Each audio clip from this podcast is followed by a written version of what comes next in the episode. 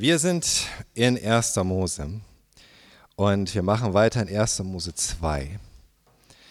Letzte Woche haben wir gesehen, was Gott für ein Geschenk gemacht hat der Schöpfung und auch uns mit dem siebten Tag, mit dem Sabbat.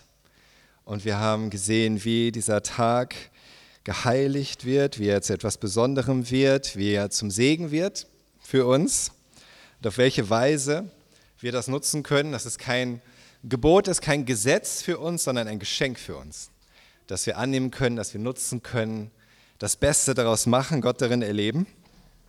Und jetzt geht es weiter, 1. Mose 2. Am Ende dieses Kapitels geht es konkret um die Erschaffung von Mann und Frau, beziehungsweise dann eben auch der Frau. Aber dazu kommen wir heute noch nicht, sondern wir schauen uns heute an die Verse 4 bis 17 in 2. Mose. 4 bis 17. Und wir werden sehen, was Gott eigentlich für eine Wonne uns schenken wollte und will als Menschen und wie wir das annehmen können, wie wir darin leben können. Ich lese euch erstmal den ganzen Abschnitt vor, Verse 4 bis 17. Es folgt eine Detailschilderung der Geschichte von Himmel und Erde, wie Gott sie geschaffen hat. Als Jahwe Gott Himmel und Erde machte, gab es zunächst weder Sträucher noch Feldpflanzen auf dem Erdboden, denn Jahwe Gott hatte es noch nicht regnen lassen. Es gab auch noch keinen Menschen, der das Land bearbeiten konnte. Grundwasser stieg in der Erde auf und befeuchtete den Boden. Dann formte Jahwe Gott den Menschen aus loser Erde vom Ackerboden und hauchte Lebensatem in sein Gesicht. So wurde der Mensch ein lebendes Wesen. Nun hatte Gott, nun hatte Jahwe Gott im Osten in Eden einen Garten angelegt. Dorthin versetzte er den von ihm gebildeten Menschen. Aus dem Erdboden hatte er verschiedenartige Bäume wachsen lassen. Sie sahen prachtvoll aus und trugen wohlschmeckende Früchte.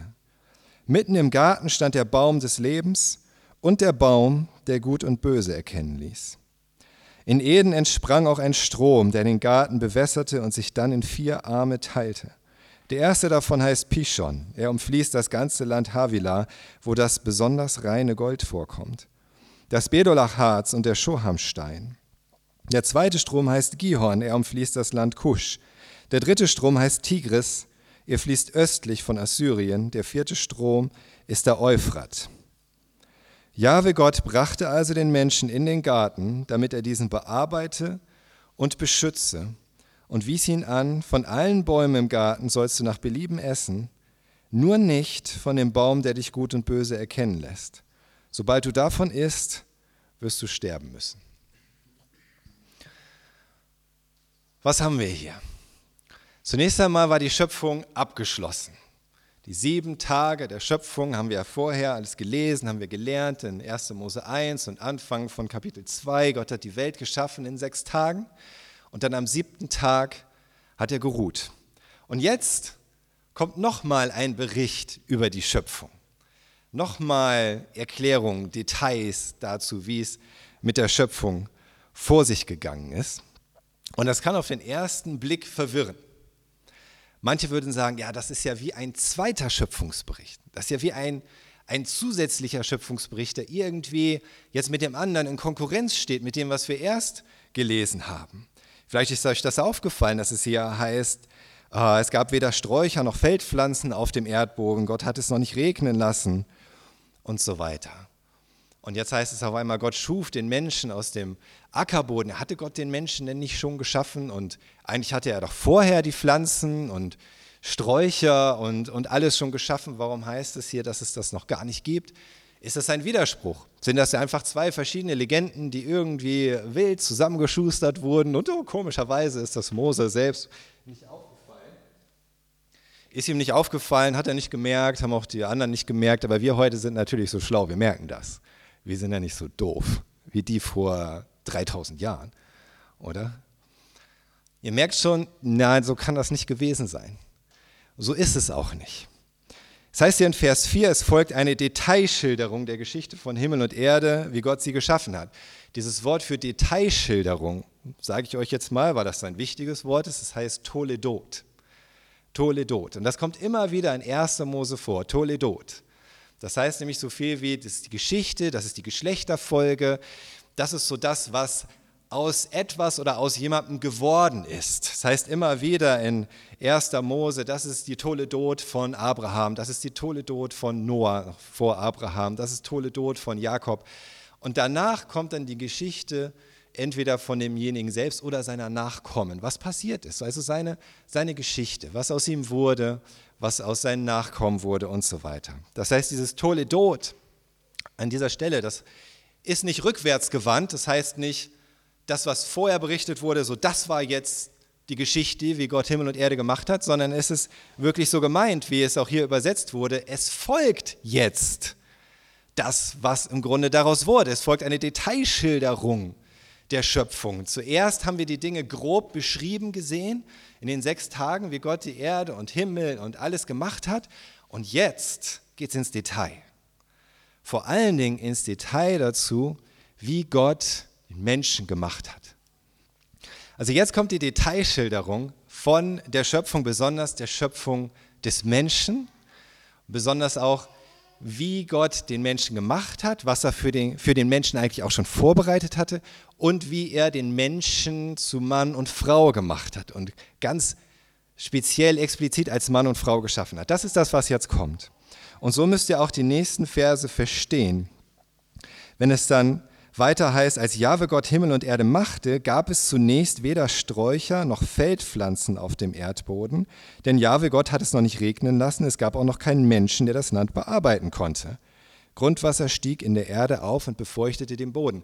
Das ist keine allgemeine Angabe dazu, dass es noch gar keine Sträucher an sich gegeben hätte, dass sie noch nicht erschaffen worden wären. Davon redet dieser Text hier nicht. Sondern das, worum es geht hier, ist der Lebensraum des Menschen und was jetzt schon wächst. Nicht, ob es an sich schon geschaffen ist oder nicht, sondern was wie wächst. Ja? Es geht im Grunde hier alles schon um den Garten Eden. Es geht um den Lebensbereich des Menschen. Wie es da aussieht, wie es da noch aussieht und wie es dann aussehen soll, eben wenn der Mensch da ist. Schaut ihr, das ist das hier halt alles im Grunde von diesem Garten Eden, denn es, am Ende schließt unser Abschnitt ja wieder davon, damit ab in Vers 15, dass er zum Menschen sagt, er soll den Garten Eden bearbeiten und beschützen oder bewahren.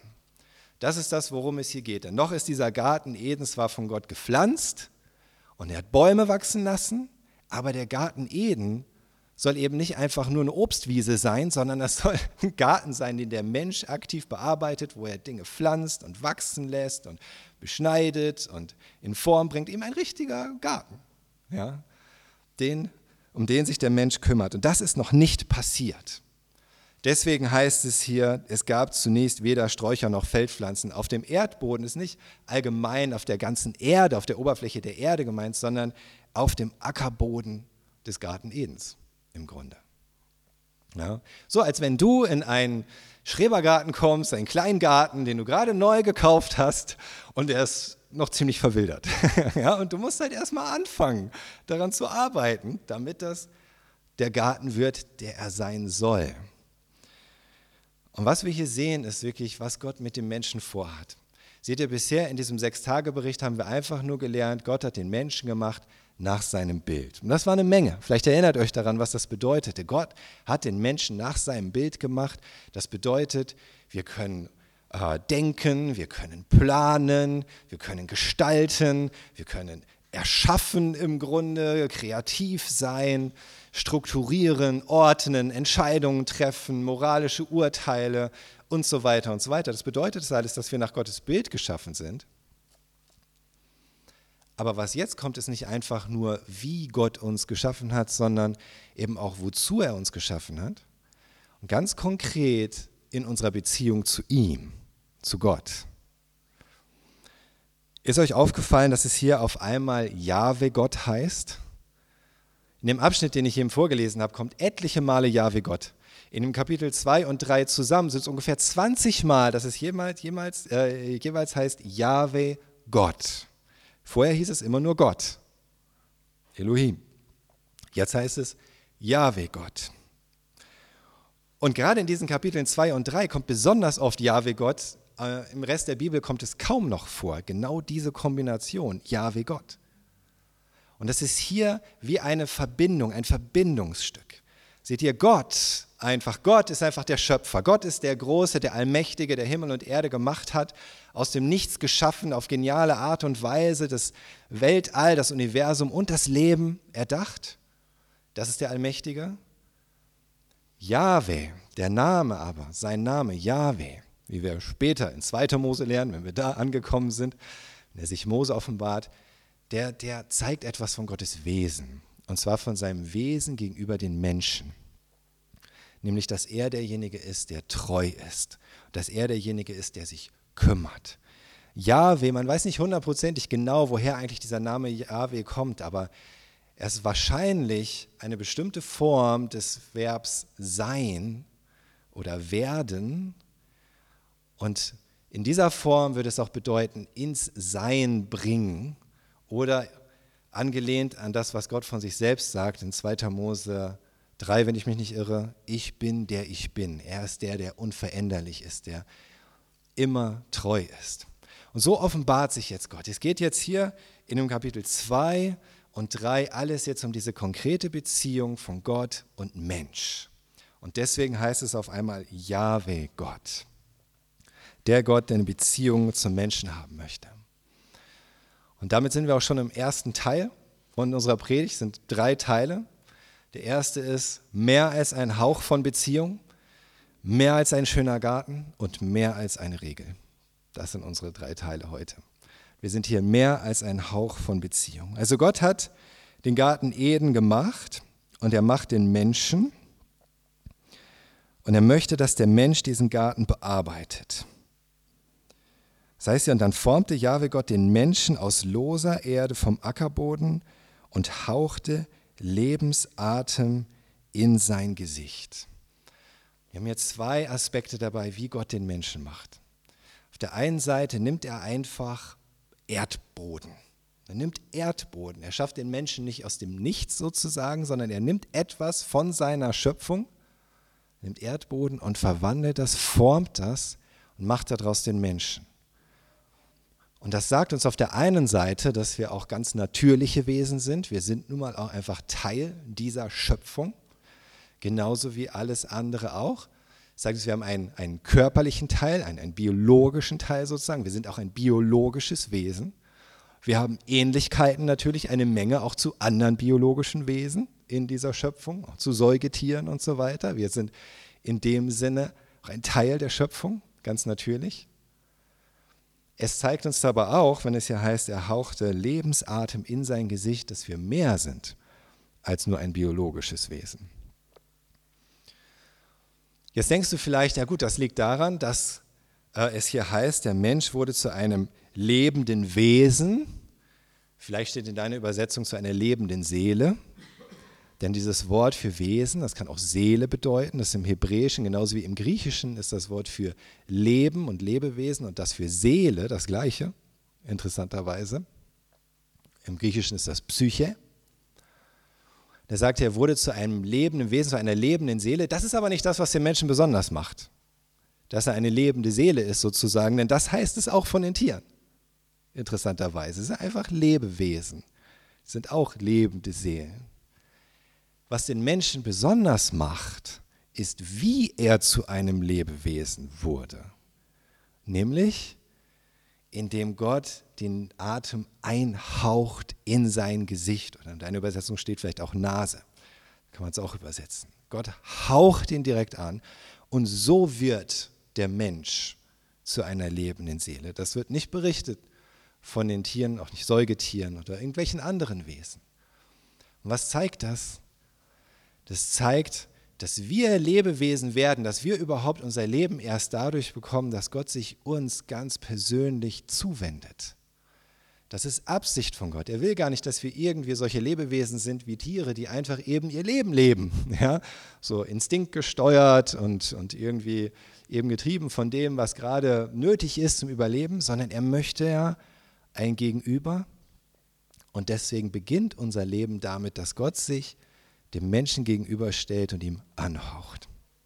Wenn ich jetzt zu dir gehen würde und dir ins Gesicht pusten, dann fändest du es wahrscheinlich relativ unangenehm. Ja, so nah stehen wir uns nicht. ich weiß nicht, ob du es sowieso angenehm findest, aber wenn es, wenn es jemand ist, der uns nahe steht, ja, dann haben wir damit nicht so das Problem. Wenn du einem geliebten Menschen von Angesicht zu Angesicht gegenüberstehst und auch seinen Atem spürst, dann ist das Beziehung. Ja, dann ist das Nähe, dann ist das dieses Zusammenkommen, dieses Gegenüberhaben eben. Und das ist genau das, was Gott hier macht mit den Menschen. Kommt ihm so nah von Angesicht zu Angesicht und haucht ihm das Leben ein. Denn sein Leben soll im Angesicht Gottes stattfinden. Sein Leben soll ja auf Gott ausgerichtet sein. Sein Leben soll im Gegenüber von Gott stattfinden und davon geprägt sein. Und das heißt auf der einen Seite, der Mensch sollte sich nicht zu viel einbilden, er ist auch einfach nur Ackerboden. Ja? Wir sind auch einfach nur Erde und Staub sozusagen. Und gleichzeitig sind wir aber diese besonderen geistlichen Wesen, weil Gott uns durch diesen aktiven Hauch zu Lebewesen gemacht hat. Und äh, Atem und Geist ist übrigens auch häufig das gleiche Wort im Hebräischen und austauschbar. Das macht uns, das macht dich zu einem geistlichen Lebewesen und das ist der Ursprung dieses Lebens, das wir haben. Und deswegen ist das, was Gott für uns hat, mehr als nur ein Hauch von Beziehung. Mit verzeiht mir das Wortspiel. Ich dachte, könnt ihr es euch besser merken. Ein Hauch von Beziehung. Aber Gott hat mehr als einen Hauch von Beziehung für uns. Er will wirklich mit dir, mit uns als Gegenüber leben in dieser unmittelbaren Beziehung von Angesicht zu Angesicht. Und dann heißt es hier ab Vers 8, nun hatte Jahwe Gott im Osten in Eden einen Garten angelegt. Dorthin versetzte er den von ihm gebildeten Menschen. Ein Garten, aber Punkt 2, mehr als einfach nur ein schöner Garten. Gott versetzt den Menschen dahin in den Osten, in Eden. Garten, das Wort Garten übrigens ist äh, Paradies. Daher kommt das Wort Paradies für Garten. Ist im Russischen auch ist das auch im Russischen so? Das ist ganz, ja, im Persischen ist es auch so, genau. Das ist ein ganz altes Wort. Paradies, Paradies für Garten. Und daher kommt Paradies. Ja, das ist das Paradies sozusagen. Ähm, es ist dieser Garten im Osten in Eden. Zwei Dinge. Erstens im Osten. Warum steht da im Osten? Uns sagt das jetzt nicht viel im Osten, weil hier im Osten Es waren natürlich so die, die das damals gelesen haben, die befanden sich so im Bereich Ägypten, Israel, ja, so. Und da war für sie eben östlich das, was hier wiedergegeben werden soll, so Richtung Assyrien, Babylonien, das, was heute so Irak ist oder eben auch Iran und so weiter, Persien. Und da steht es extra im Osten, warum?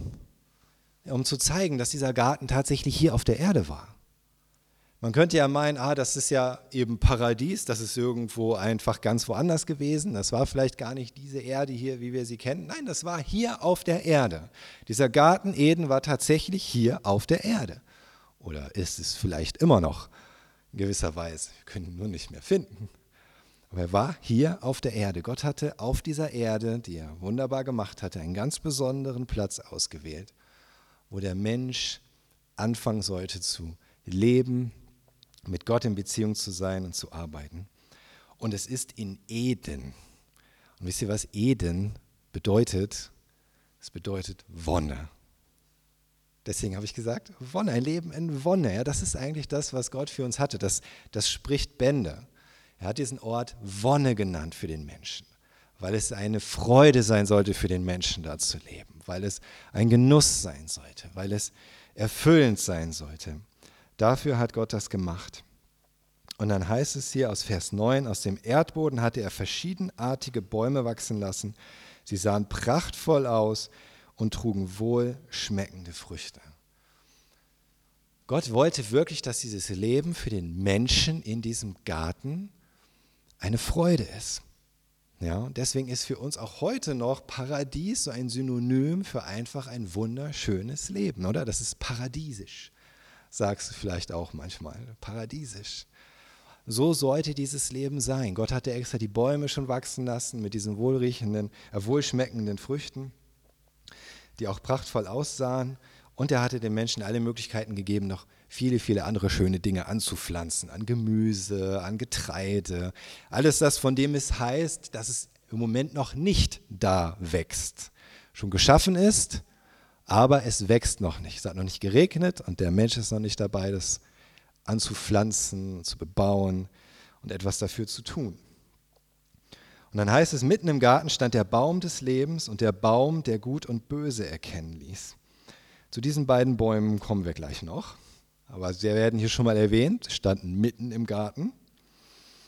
Und dann heißt es, in Eden entsprang noch ein Strom, der den Garten bewässerte und sich dann in vier Arme teilte. Der erste davon heißt Pishon, er umfließt das ganze Land Havila, wo das besonders reine Gold vorkommt, das Bedolacharz und der Schohamstein. Man weiß nicht, welcher Fluss das ist und wo das gewesen wäre. Ja, und es ist kein Fluss Pishon bekannt, es ist auch nicht wirklich ein Land Havila bekannt, dass man sagen könnte, wo das tatsächlich gelegen hat oder liegt. Ähm, das, was hier mit Bedolach-Harz übersetzt ist, ist eigentlich auch etwas unsicher, was das eigentlich genau heißen soll. Und ähm, Schohamstein, da ist man auch nicht hundertprozentig sicher, was das heißt, aber wahrscheinlich Lapis Lazuli zum Beispiel. Ähm, dann heißt es, der zweite Strom heißt Gihon, er umfließt das Land Kusch, davon weiß man auch nicht, welcher dieser Fluss Gihon gewesen sein könnte oder wäre. Und das Land Kusch ist wahrscheinlich nicht Äthiopien, was es auch manchmal in der Bibel ist, sondern noch ein anderer Teil, irgendwo auch da im Osten, ähm, Richtung Assyrien, aber hundertprozentig weiß man es auch nicht. Und dann kommt der dritte Strom heißt Tigris, er fließt östlich von Assyrien, der vierte Strom heißt Euphrat. Die sind bekannt und die gibt es auch heute noch. Ja, bei den anderen Dingen weiß man einfach nicht mehr, wo sie eigentlich genau gewesen sein könnten oder gewesen sind. Das ist auch nicht verwunderlich. Was gab es nämlich in der Zwischenzeit? Eine Sintflut.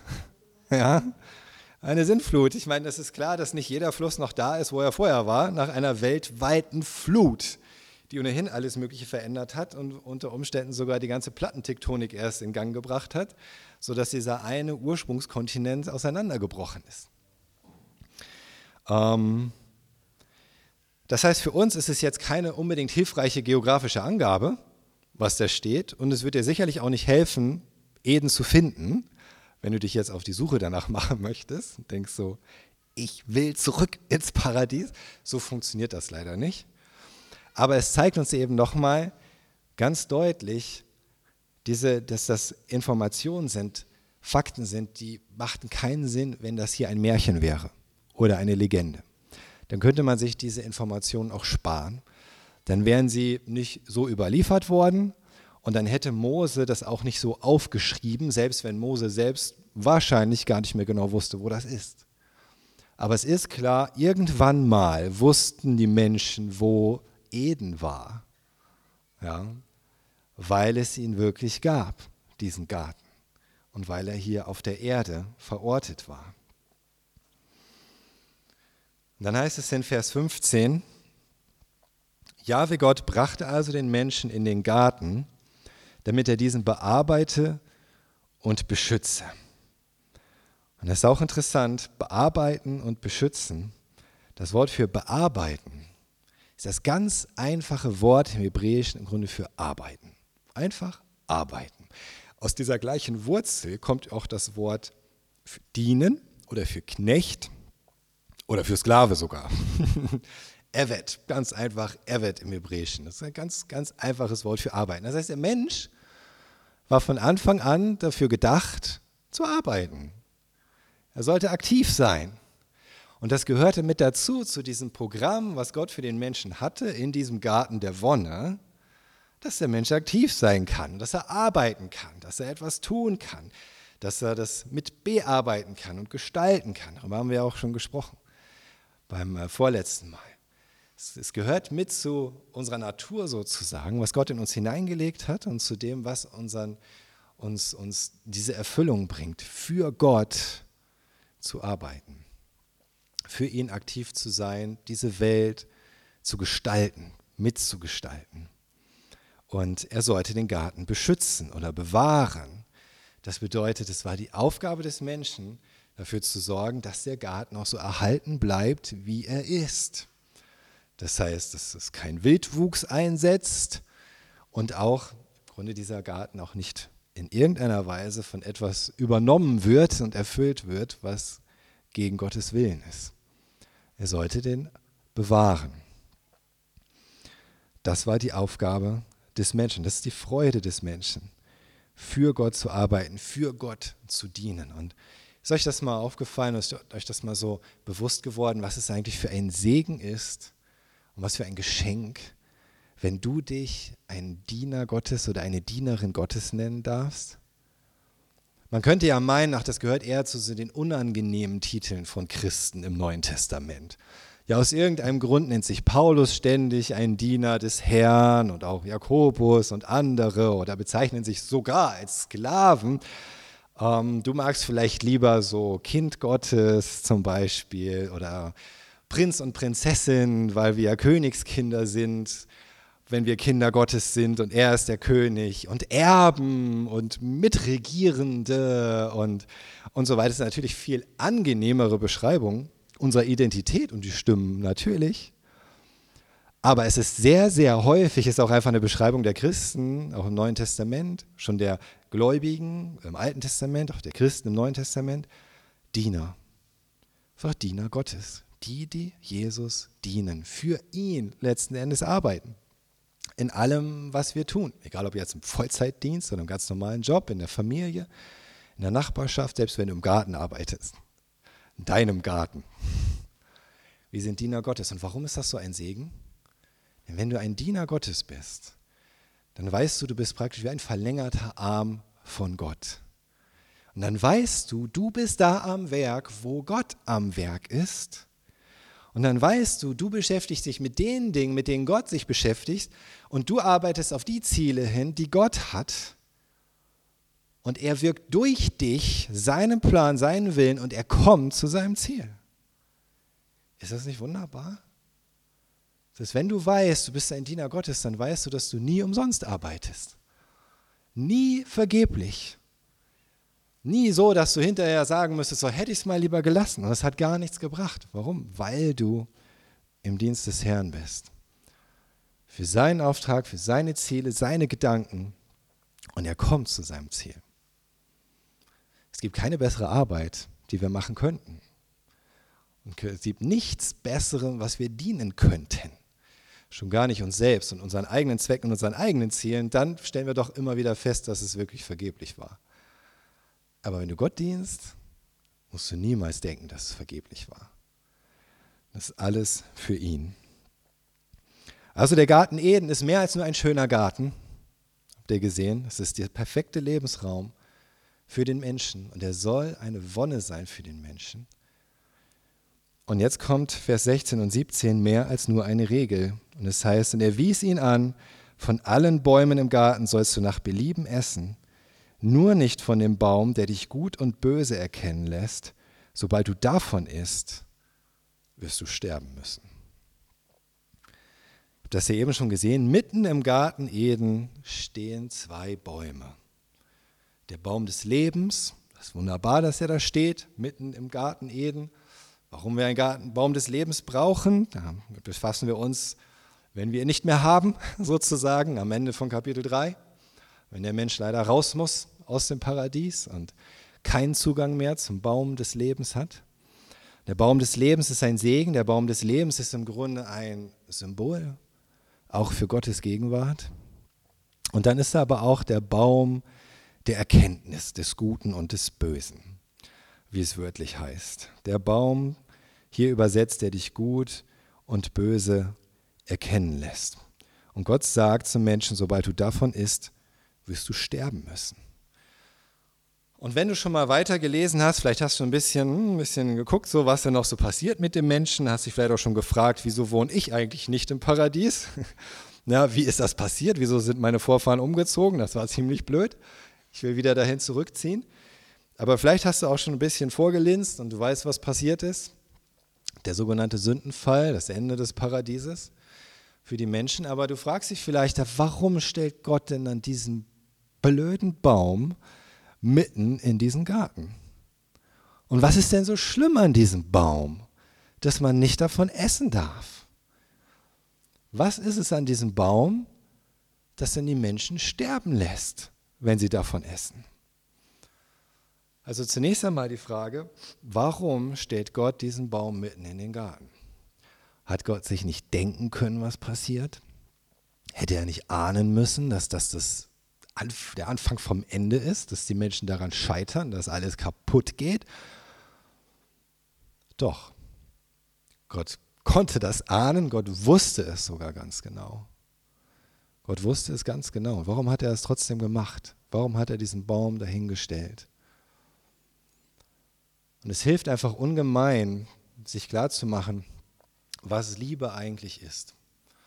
Wir haben gesehen, es geht hier alles in dieser ganzen Geschichte des Garten Edens, diese ganze Geschichte Gottes mit den Menschen, mit Yahweh Gott, dieses treuen, zugewandten Gottes der eine Beziehung führen möchte mit dem Menschen. Es geht wirklich um diese echte Beziehung. Echte Beziehung bedeutet Liebe. Die gibt es nur mit Liebe. Wenn du aber gar keine Wahl hast, zu lieben oder nicht zu lieben und in Liebe zu handeln oder nicht in Liebe zu handeln, sondern im Grunde sowieso in gewisser Weise gezwungen bist, immer nur das zu tun, was richtig ist sozusagen und gezwungen, das zu tun, was demjenigen gefällt, den du liebst, und du kannst dich gar nicht dafür entscheiden. Ist das dann noch Liebe? Natürlich hätte Gott diesen Baum auch weglassen können. Gott hätte die Menschen auch so machen können, dass sie gar keine Wahl haben. Dass sie sich gar nicht für irgendetwas Böses entscheiden können. Natürlich hätte Gott das machen können. Du kannst vielleicht auch irgendetwas erschaffen, was keine Wahl hat, sondern genau das tun muss, was du willst. Irgendeine Art von Computerprogramm oder Roboter. Aber wollte Gott ein Computerprogramm oder irgendwelche Roboter, die nichts anderes können, als zu sagen, ja, ja, ja. Liebst du mich, Adam? Ja, ich liebe dich. Oh, schön, das erwärmt mein Herz. Der ist so. Wirst du jemals etwas tun, was mir nicht gefällt, Adam? Nein, niemals. Ah, bin ich froh. Das ist echte Liebe. Oder? Aber das wollte Gott nicht. Gott wollte Menschen, die sich entscheiden können, denn nur mit Entscheidungsfreiheit gibt es Liebe. Und wir brauchen das. Und Gott hat uns so gemacht. Deswegen ist uns Menschenfreiheit so wichtig. Deswegen fühlen wir uns so angegriffen, wenn wir das Gefühl haben, jemand beschneidet uns in unserer Freiheit. Deswegen sind wir selbst bereit zu kämpfen, zu leiden, vielleicht sogar zu sterben für die Freiheit. Weil wir gemacht wurden, um frei zu sein. Frei für diese Entscheidung, Gott zu lieben, ihm zu vertrauen und ihm zu gehorchen. Aus Liebe und von ganzem Herzen. Das ist der Grund, warum Gott diesen Baum da hineingestellt hat in den Garten. Es war die eine Möglichkeit für den Menschen, wirklich Entscheidungen aus Liebe zu treffen. Die eine Möglichkeit für den Menschen, einer Versuchung zu begegnen, gegen Gottes Willen zu verstoßen und etwas anderes mehr zu lieben als Gott. Gott wollte, dass der Mensch diese Freiheit hat. Immer. Und er wusste, was passieren würde. Aber das war es Gott offensichtlich wert. Das war es Gott wert. Weil er möchte, dass wir uns aus freien Stücken von ganzem Herzen für ihn entscheiden können. Ist jetzt irgendwas Böses an dem Baum an sich? Welche Frucht war das denn? Das waren Äpfel, oder? Das weiß man noch, dass das Äpfel waren. Stimmt's? Hier, da auf dem Computer sieht man ihn noch, den angebissenen Apfel. Warum benutze ich so einen Computer eigentlich? Man weiß nicht, welche Frucht das war. Es spielt auch gar keine Rolle, welche Frucht das war. Die Frucht an sich muss auch nicht giftig gewesen sein. Vielleicht war sie auch durchaus lecker, wahrscheinlich sogar, sah gut aus. An, dieser, an dem Baum an sich war nichts Falsches. Es geht nicht darum, wie der Baum war, sondern wofür der Baum steht. Nämlich die Frage, wie wollen Adam und Eva entscheiden, was gut und böse ist. Deswegen heißt er der Baum der Erkenntnis des Guten und des Bösen. Auf der einen Seite natürlich, weil sie davon essen und dann merken, was es heißt, wenn man Böses getan hat. Auf der anderen Seite aber auch, weil an diesem Baum sich entscheidet, was sie entscheiden. Entscheiden sie sich, Gott zu vertrauen bei der Frage nach gut oder böse? Oder entscheiden sie sich, auf sich selbst zu vertrauen? Wollen sie diese Erkenntnis, was gut und böse ist, von Gott? Oder wollen sie selbst diese Entscheidung treffen? Darum geht es. Und deswegen ist an diesem Baum an sich natürlich nichts Schlechtes. Dieser Baum ist im Grunde wie eine Tür. Der Baum ist wie eine Tür. Ist wie eine Tür, wo etwas dran steht. Wenn an dieser Tür zum Beispiel da stehen würde, Küche, ist die Tür dann eine Küche? Nein, aber sie sagt dir, wo du hinkommst, wenn du da durchgehst. Sie steht einfach nur dafür. Und dieser Baum steht einfach dafür. Dieser Baum steht für diese Wahl. Gut oder böse.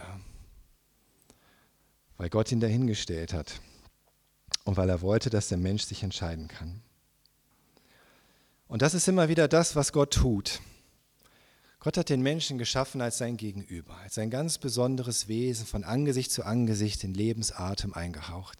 Er hat ihn in einen wunderschönen Garten, in einen perfekten Lebensraum gesetzt, in die Wonne, weil Gott wollte, dass der Mensch in Wonne lebt, in der Beziehung mit ihm, in dem Bebauen dieser wunderbaren Schöpfung, in dem Nutzen dieses Lebens zu Gottes Ehre. Und dann hat er ihn vor die Wahl gestellt. Das ist das, was ich dir biete. Du hast die Wahl. Im Grunde ganz ähnlich wie in 5. Mose 31. Da bringt es Gott doch sehr schön auf den Punkt, 5. Mose 31, am Ende dessen, was Gott zu den Israeliten sagt und wer ihnen auch da seine Gebote gegeben hat. 5. Mose 31, Vers 15, pass auf, ich habe dir heute Leben und Glück vorgelegt, Tod und Unglück. Leben und Glück, Wonne, Tod und Unglück. Oder in Vers 19, ich rufe Himmel und Erde als Zeugen gegen euch an. Ich habe dir heute Leben und Tod vorgelegt, Segen und Fluch. Wähle das Leben, damit du am Leben bleibst, du und deine Nachkommen. Und im Grunde stehen wir auch heute vor dieser gleichen Wahl. Wir sind nicht mehr im Paradies, wir werden sehen, warum. Diese Welt ist nicht der Garten Eden. Aber seit Jesus Christus, der Sohn Gottes, in diese Welt gekommen ist, um für unsere Fehlentscheidungen zu bezahlen, die Strafe zu tragen und uns dieses Angebot macht, reingewaschen zu werden von unseren Sünden, stehen wir wieder genau an dem gleichen Punkt. Auch in Jesus hast du dieses Angebot. Es ist ein Leben in der Wonne der Beziehung zu ihm und des Lebens für ihn und im Dienst für ihn. Ein Leben in Glück, in Eden, in dieser Welt sozusagen. Mit allen Höhen und Tiefen natürlich. Und trotzdem, warum sagt Paulus sonst zu den Christen in, Philipp, in, Philipp, in Philippi, im Philipperbrief 4, Vers 4, freut euch im Herrn alle Zeit Habt Wonne im Herrn alle Zeit sozusagen, weil wir in Jesus, auch in allen Höhen und Tiefen dieser Welt, wieder genau das haben können. Diese Freude, diese Wonne, die uns durchträgt. Und du stehst auch hier und jetzt an diesem Punkt, wo Gott sagt, du siehst, was ich für die Menschen schon immer hatte, was ich schon immer für sie im Sinn hatte und was ich dir in Jesus jetzt und vollkommen im Himmel wieder schenken will. Leben und Glück. Oder Tod und Fluch. du hast die Wahl. Du hast die Wahl. Kein Mensch kann dich zu so einer Entscheidung zwingen. Und auch selbst Gott zwingt dich nicht. Aber du hast die Entscheidung. Wähle das Leben, damit du lebst, wirklich lebst, hier und jetzt und in Ewigkeit. Amen.